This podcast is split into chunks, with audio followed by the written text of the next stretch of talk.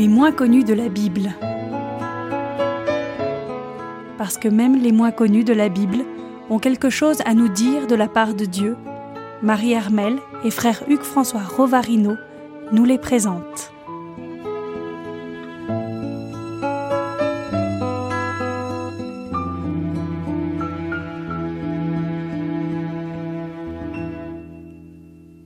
Radio Espérance, bonjour à tous, bonjour frère Hugues François. Bonjour Marie-Armelle, bonjour à chacun. Alors nous nous retrouvons pour nos, nos moins connus. Et aujourd'hui, nous allons rester dans le Nouveau Testament. Alors nous restons dans le Nouveau Testament, euh, mais, mais en effet, euh, nous retrouvons nos habitudes avec un seul. Un seul. Un seul héros qui va nous occuper ce matin ce, avec cet entretien. Alors, il s'appelle Bartimée. Alors il s'appelle Bartimée. Il est peut-être pas aussi inconnu que ça. Il n'est pas si inconnu que cela. En tout cas, la catégorie de personnes à laquelle malheureusement il appartient à l'époque, lorsqu'il va rencontrer euh, Jésus, euh, elle aussi, elle est, elle est pas inconnue euh, du tout. c'est la catégorie des aveugles. Alors, euh, les aveugles, on les, on les voit souvent dans l'Évangile et on voit beaucoup de guérisons d'aveugles par Jésus. Euh, Est-ce que Bartimée euh, est un de ses premiers miracles? Alors Bartimée n'est pas un de ses premiers miracles, et c'est même tout à fait intéressant parce que c'est un, une guérison qui va avoir lieu, enfin qui est mentionnée par les trois évangiles synoptiques, ce que l'on voit. C'est un paradoxe d'un seul œil, d'un seul coup d'œil. Euh, ils se ressemblent beaucoup et donc euh, tous les trois, Matthieu, Marc, Luc, donnent une version de ce moment-là, la rencontre de l'aveugle au sortir de Jéricho. Et donc c'est vrai que euh, ça mérite attention. Et puis il y a quand même une différence, c'est que Luc mentionne deux aveugles. Euh, Marc donne le nom de cet aveugle, euh, Bartimée. C'est par lui que nous connaissons ce nom. Et puis, euh, et puis Matthieu, lui euh, men- mentionne un aveugle, mais euh, au sortir de Jéricho. Donc c'est vrai qu'au fond, euh, chacun a, son, a sa manière d'appréhender cette euh, réalité, ce miracle, ce signe que va poser le Christ. Et puis il y a tout à fait intéressant euh, le fait aussi que ce, ce, ce Bartimée, puisque nous pouvons le nommer, puisqu'il a un nom, c'est le fils de Timée. Donc le fils de Timée qui est aveugle et qui est assis au sortir de Jéricho, le voilà qui va appeler Jésus. Et il l'appelle par son nom. C'est, là aussi, c'est une nouveauté. Hein, Donc euh, manifestement, il y a quelque chose qui est assez, euh, assez euh, typique dans ce miracle.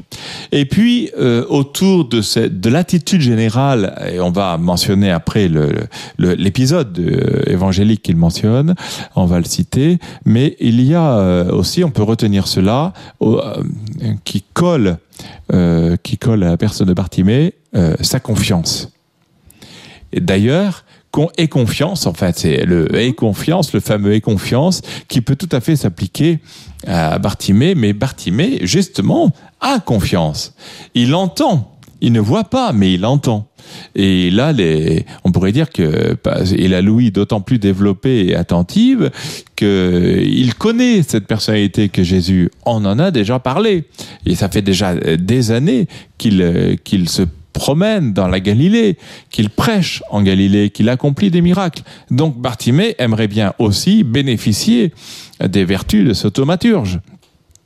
Et euh, plus que cela, hein, il y a une manifestation supplémentaire qui est une révélation, une indication supplémentaire qui est apportée par le texte, à savoir le, euh, il l'appelle fils de David. Bartimée appelle Jésus fils de David. Et cette mention très particulière euh, fait que la place où est la, la situation de, de Bartimée, de ce miracle, au sortir de, enfin, euh, oui, au sortir de Jéricho et sur la, la route qui va monter à Jérusalem, et aussi le fait que euh, Bartimée appelle Jésus par son nom, certes, euh, mais aussi comme fils de David, eh bien là, nous avons une lumière très particulière sur à la fois le miracle opéré et la, la, la lumière dans laquelle ce miracle est opéré. Euh, d'une certaine façon, enfin j'y pense là en vous parlant, mais d'une certaine façon, on pourrait presque rapprocher cela de, de cette, euh, de cette guérison d'aveugle qui va apporter une reconnaissance de, de qui est le Christ. C'est la guérison de l'aveugle-né, qui elle se passe à Jérusalem, mais euh, c'est Mhm. l'aveugle-né. Malgré tout ce qu'on dit autour de lui, il va prendre parti pour le Seigneur et jusqu'au bout. Euh, c'est la guérison de, de, de Saül sur le chemin de Damas. Saül, Paul, sur le chemin de Damas, lui, il devient aveugle et il faut qu'il, non seulement il a entendu le Christ lui parler, il a été ébloui par cette présence et cette, cette vérité, cette conviction, euh, oui.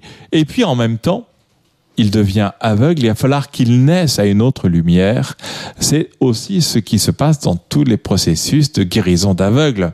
Il y a certes le thaumaturge, mais vous avez bien compris qu'en effet, le thaumaturge, ce n'est que l'apparence importante, mais c'est l'apparence d'une guérison plus grande encore, qui est celle du cœur. Et Bartimée, Saül, l'aveugle-né, etc., vont tous aller vers une lumière plus grande, lumière née de la lumière, vrai Dieu né du vrai Dieu, c'est le Christ Jésus. Donc c'est c'est en quelque sorte la découverte de la foi. C'est la découverte de la foi avec la découverte du rôle euh, du Messie, ce Messie dont parlaient les prophètes, dont parlaient les Écritures. Ce Messie, il est là. Et c'est pour cela que Bartimée s'élance à la rencontre du Messie. Alors le, le fait que Bartimée se trouve euh, assis au, bord au bord du chemin euh, à la sortie de Jéricho, euh, c'est peut-être pas un hasard puisque euh, là passaient énormément de, de personnes pour aller euh, Ils allaient monter. Jérusalem. Oui, ils allaient monter vers Jérusalem. Euh, le dénivelé est impressionnant, c'est plus de c'est c'est plus de 1000 mètres. Euh, donc euh, on est sous le niveau de la mer et Jérusalem est à, à- à plus de 800 mètres au-dessus du niveau de la mer. Donc c'est vrai que c'est un endroit très emprunté. Ce dénivelé, oui, Jéricho, c'est là qu'est entré aussi le peuple entrant en, en terre de, en terre promise. Hein, c'est c'est un, un lieu euh, à la Passage. fois de passage et aussi un lieu hautement symbolique parce qu'on va naître euh, à la lumière nouvelle, on va naître dans la reconnaissance du Messie, on se destine à aller au cœur de la ville sainte en passant par Jéricho, euh, qui est la, la- dans euh, dans cette lointaine, enfin aujourd'hui encore d'ailleurs, toujours dans, on peut on peut y passer euh, en Palestine. hein. donc c'est c'est c'est c'est là qu'est passé le peuple suivant euh, Josué, qui signifiait aussi Jésus.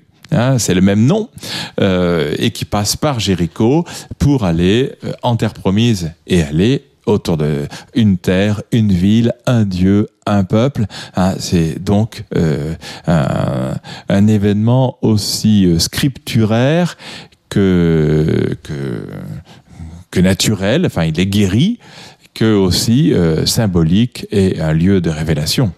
Tout Alors, cela. vous allez peut-être nous lire euh, un, des passages. Alors, est-ce que c'est euh, vous prenez l'évangile Alors, je de vais prendre Marc l'évangile selon saint Marc. Voilà, Comme ça, on aura de Marc. mention, mention de Bartimée. Donc, après la demande des fils de Zébédée, l'évangile mentionne cette euh, succession donc d'événements. hein, les fils de Zébédée, euh, Jacques et Jean, les fils de Zébédée qui avaient, avancé vers Jésus après la troisième annonce de sa passion et qui demandent à être euh, l'un à sa droite, l'autre à sa gauche, etc. et donc, ils n'ont pas compris. Et ils vont recevoir en revanche la révélation par le Christ de, de ce que les chefs doivent servir. Le Fils de l'homme lui-même n'est pas venu pour être servi, mais pour servir et donner sa vie en rançon pour une multitude. Ils arrivent donc à Jéricho. Nous sommes au chapitre 10 de l'Évangile selon Saint Marc. Au chapitre 10, nous serons entre les versets 46 et 52. Ils arrivent à Jéricho, et comme il sortait de Jéricho avec ses disciples, Jésus donc, et une foule considérable, le fils de Timée, Bartimée, un mendiant aveugle, était assis au bord du chemin. Quand il apprit que c'était Jésus le Nazarénien, il se mit à crier Fils de David, Jésus, aie pitié de moi. Et beaucoup le rabrouaient pour lui imposer silence. Mais lui criait de plus belle Fils de David, aie pitié de moi. Jésus s'arrêta et dit Appelez-le. On appelle l'aveugle en lui disant Aie confiance, lève-toi, il t'appelle. Et lui, rejetant son manteau, bondit et vint à Jésus.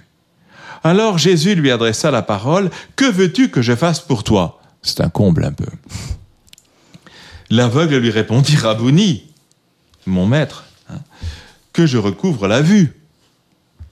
Jésus lui dit, Va, ta foi t'a sauvé. Et aussitôt, il recouvra la vue et il cheminait à sa suite. Et l'on voit cette suite, hein, Jésus euh, va approcher de Jérusalem en vue de Bethphagée et de Béthanie, près du mont des Oliviers. Il envoie deux de ses disciples en leur disant allez au village, etc. Et ce sera euh, l'entrée messianique dans Jérusalem. Et donc nous avons là le fils de David. Il avait bien dit, Bartimée, il s'adresse au fils de David et il ne sera pas déçu. Sa confiance est devenue une fois dans ce Seigneur. Ce n'est pas simplement une disposition morale, une vertu de confiance, une, euh, une foi un peu mal précisée. Non, cette foi, elle touche au but, elle touche à son objet même. Cette réalité, c'est le Seigneur. C'est le Seigneur qui lui répond et qui lui demande d'abord, bien sûr, il sait ce qu'attend Bartimée, d'être guéri, mais il l'amène à le formuler. C'est pas parce qu'il le sait qu'il ne, ne, pousse pas Bartimée dans ses retranchements jusqu'à ce qu'il formule enfin la, la, euh, ce sur quoi va s'appuyer le Seigneur. Hein C'est ta foi qui t'a sauvé. Ta qui t'a sauvé parce que tu es Bartimée, l'aveugle, qui m'a demandé quelque chose à moi, Jésus, hein, mention du nom de Jésus, fils de David, Jésus, aie pitié de moi c'est l'attitude, au fond, c'est une attitude liturgique. Nous commençons nos célébrations avec cela. Quand nous allons prier le Seigneur, on va demander au Seigneur de nous prendre en pitié. Euh, C'était une attitude assez, euh, j'allais dire spontanée, assez naturelle en tout cas, respectueuse, euh, même si on a beaucoup de, de, confiance. En attendant, on sait aussi l'immensité du Seigneur et on va euh, reconnaître euh, qu'il va nous apporter qu'il va nous prendre en pitié et qu'il va nous donner quelque chose.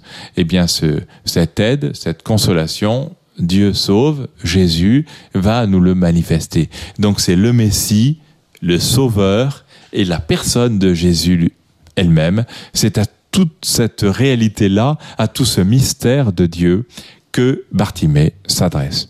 Donc on voit l'importance là de la, de la foi dans la guérison.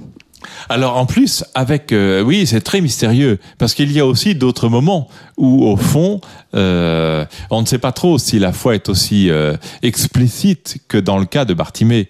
Mais dans le cas de Bartimée, la foi est très explicite et certainement le, le, lieu même, donc cette sortie de Jéricho, en allant vers Jérusalem, alors que la troisième annonce de la Passion a été dite, donnée, eh bien, en effet, il y a là une mention particulière souhaitée par les évangélistes afin que euh, le Sauveur soit de plus en plus, alors qu'il pose des gestes messianiques de toute façon, hein, c'est un des gestes, euh, cette guérison d'aveugle, c'était un des un des gestes qui aura été euh, donné comme attestation de sa messianité par Jésus aux envoyés de Jean-Baptiste. Dites à Jean, les mhm. aveugles voient, les sourds entendent, etc. Et, euh, et donc c'est vrai que c'est un, c'est un geste, mais plus que cela, ce geste, euh, cette guérison va euh, authentifier le Messie dans sa démarche vers Jérusalem. On va faire une petite pause et puis on retrouvera Bartimée tout à l'heure dans quelques minutes. Bartimée. Vous restez bien sûr avec nous, à tout de suite.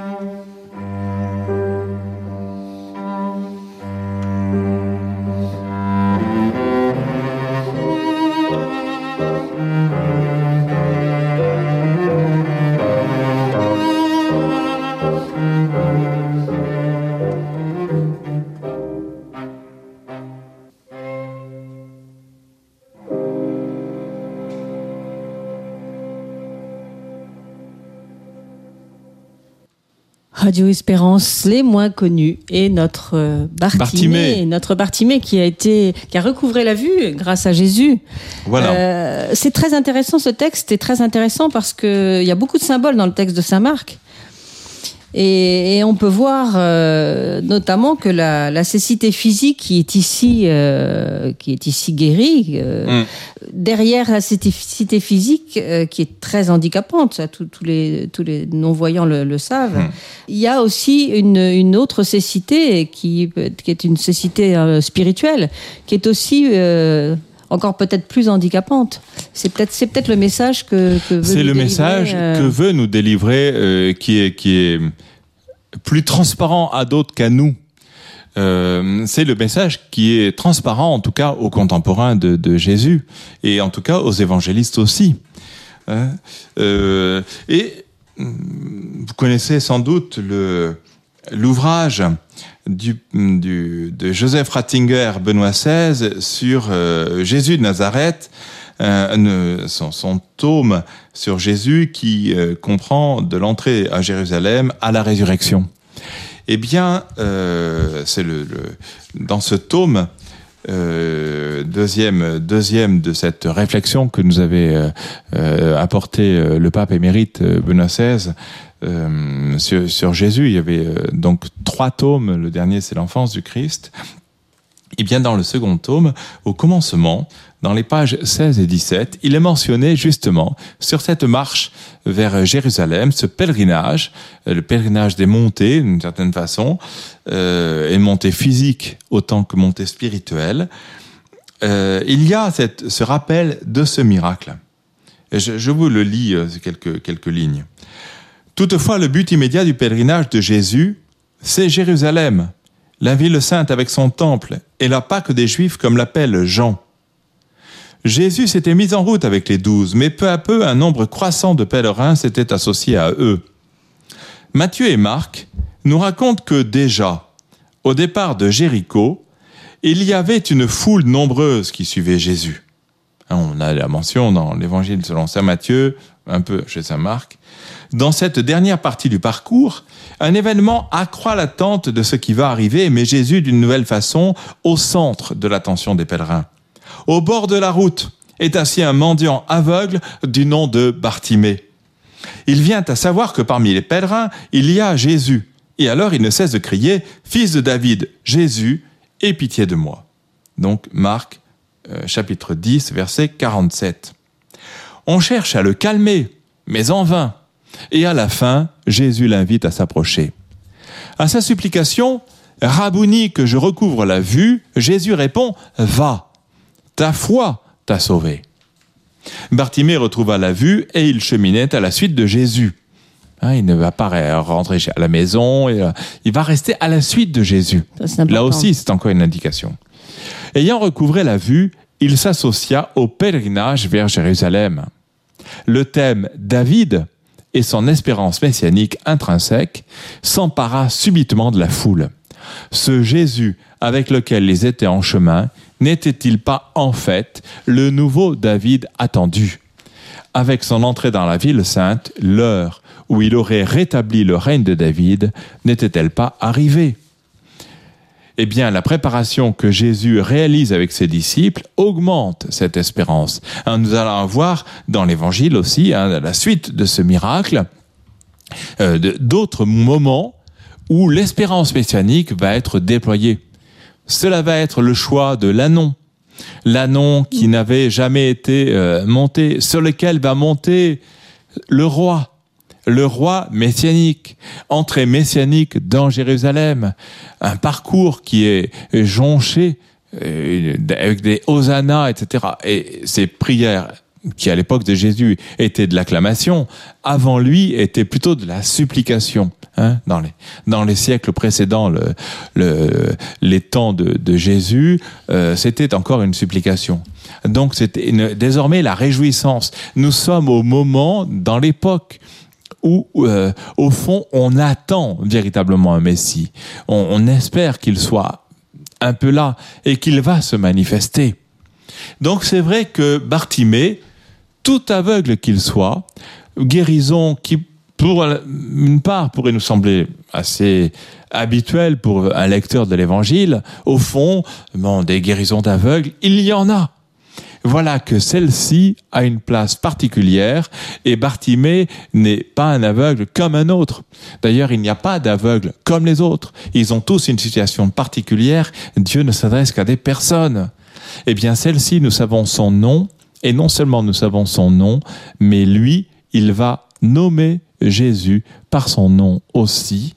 Hein. Et cela se réalisera aussi dans, certains écrits euh, autour du calvaire. Hein, Jésus, souviens-toi de nous euh, quand, quand, tu viendras dans ton royaume. Euh, enfin, on va nommer Jésus dans une guérison, dans une situation où il va apporter la lumière de Dieu. Et il le fait sur l'itinéraire entre Jéricho et Jérusalem. dans un itinéraire qui est celui de la révélation messianique qui va monter au paroxysme avec cette euh, révélation euh, bouleversante et paradoxale qui est celle de la croix et de la gloire en même temps.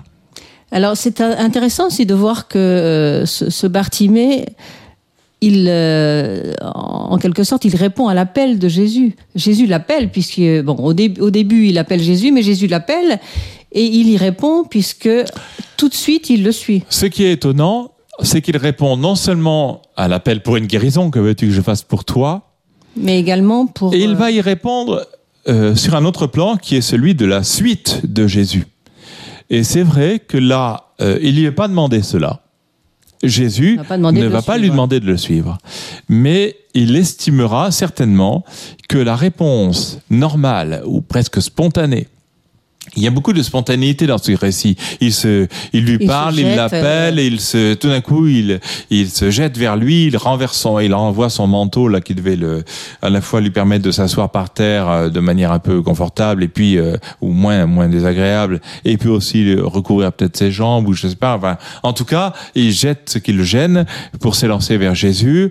Et dans cette spontanéité, il y a aussi le désir de se mettre dans les pas de Jésus. Donc euh, les yeux sont ouverts, la confiance est renée, et euh, comme au matin de la Pâque, il va repartir presque neuf, à neuf. En tout cas, euh, sachant désormais qui est son Messie.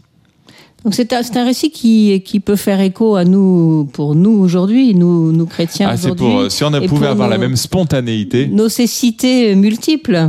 Oui, nos cécités multiples qui, qui nous appellent à, justement à, bondir vers Jésus, à bondir vers lui et surtout à, à avoir... Euh, cette confiance. Cette confiance. Au fond, c'est tout ce qui nous est demandé augmentons-nous la foi, diront les, apôtres, euh, augmentons-nous la foi et euh, que nous ayons confiance en toi, Seigneur. Mais c'est exactement ce que nous voyons euh, avec cette cette guérison, cette guérison qui va aller de la de la de la rue euh, de Jéricho jusqu'à la gloire de la résurrection. C'est ce que c'est ce qu'a dit notre notre pape Saint Jean-Paul II euh, quand il a au début de son pontificat, il s'est adressé euh, à hmm. tout le monde en disant n'ayez pas peur, ayez confiance. N'ayez pas peur, ayez confiance. Oui, parce que finalement, il faut découvrir jusqu'où cela va nous rejoindre. Bien sûr, beaucoup, beaucoup de, de monde, et parmi nos auditeurs, bien, bien entendu, qui n'a pas confiance en Jésus. Jusqu'à un certain point. Mais qu'est-ce que cela veut dire? Euh, Jusqu'à jusqu'où on a confiance? Eh bien, euh, Bartimée se lève, insiste, appelle à temps et à contre-temps, et puis finalement va même perdre son manteau. Il va s'élancer d'un seul, euh, d'un seul tenant. Et c'est ça que le Seigneur attend. C'est à cela qu'il se destine, c'est là, c'est pour cela qu'il est venu, et il va apprendre à Bartimée à marcher autrement, à une autre attitude. Et cette autre attitude, pour qui a les yeux ouverts, c'est une délivrance et c'est une conviction. Et nous avons exactement cela dans l'attitude de, de, de Bartimée, désormais guéri. Merci beaucoup, frère Hugues François, de cette, sur cette belle histoire de Bartimée qui, euh, qui nous éclaire un petit peu plus. Que Bartimée soit un peu notre, notre guide maintenant qu'il y voit clair. Voilà, exactement. Et puis on aura la joie de vous retrouver pour euh, d'autres moins connus. Vous restez à bientôt. bien sûr avec nous. À bientôt.